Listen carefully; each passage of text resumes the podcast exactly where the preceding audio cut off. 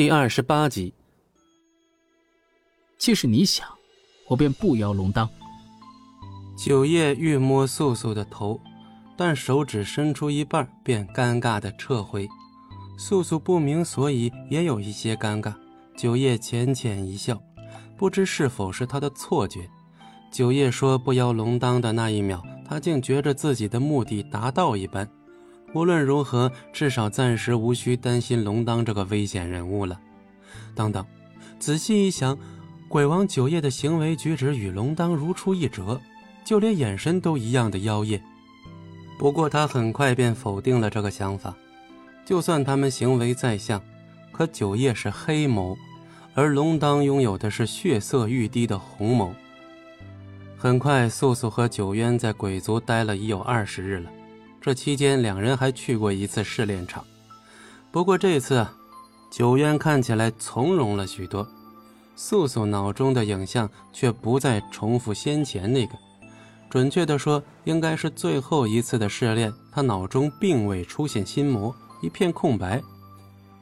此外，九幽还借为亲人探坟之由，回了趟红岩林，替素素带回了一瓶寒潭水。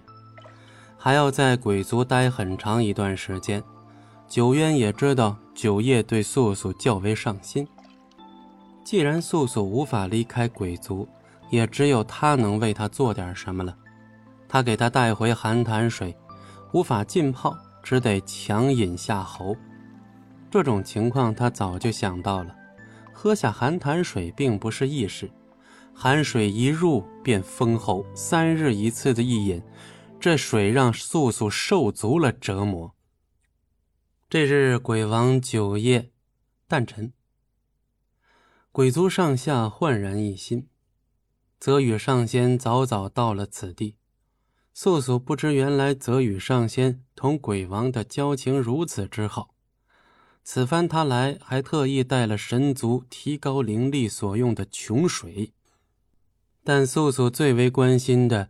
还是鬼王是否会遵守承诺，取消对妖王的邀请？夜幕降临，闭月当空，星光出现。素素一直在鬼族最外围观察着，似乎这里地形一变，原本被群山环绕的地方，突然变成了深渊中的一座孤岛，与世隔绝。原来这才是鬼族真正的聚集地。难怪在来这儿之前，九渊同他说，鬼族的聚居地叫做暗渊。这下素素才明白暗渊的真正含义。这周遭一片漆黑，深不见底，就像断了出去的路一般。忽然间，一阵气息在素素身后出现，他猛地一惊，难道是龙当来了？转身便对上一双。如寒星一般的眼眸，冷冷的藏着傲气。原来是九渊，是你啊！我还以为鬼王不是不守信用之辈。九渊打断他的话，素素有些不自在。最近很少同九渊碰面，自然不用提交流了。九渊好像更加冷酷。再有一刻钟，寿宴便要开始，该与我回去了。九渊说完便转身，他的话语还是那么平淡无奇，让人听不出一点趣味。素素轻轻的嗯了一声，跟上他的步伐。本集播讲完毕，感谢您的收听，我们精彩继续。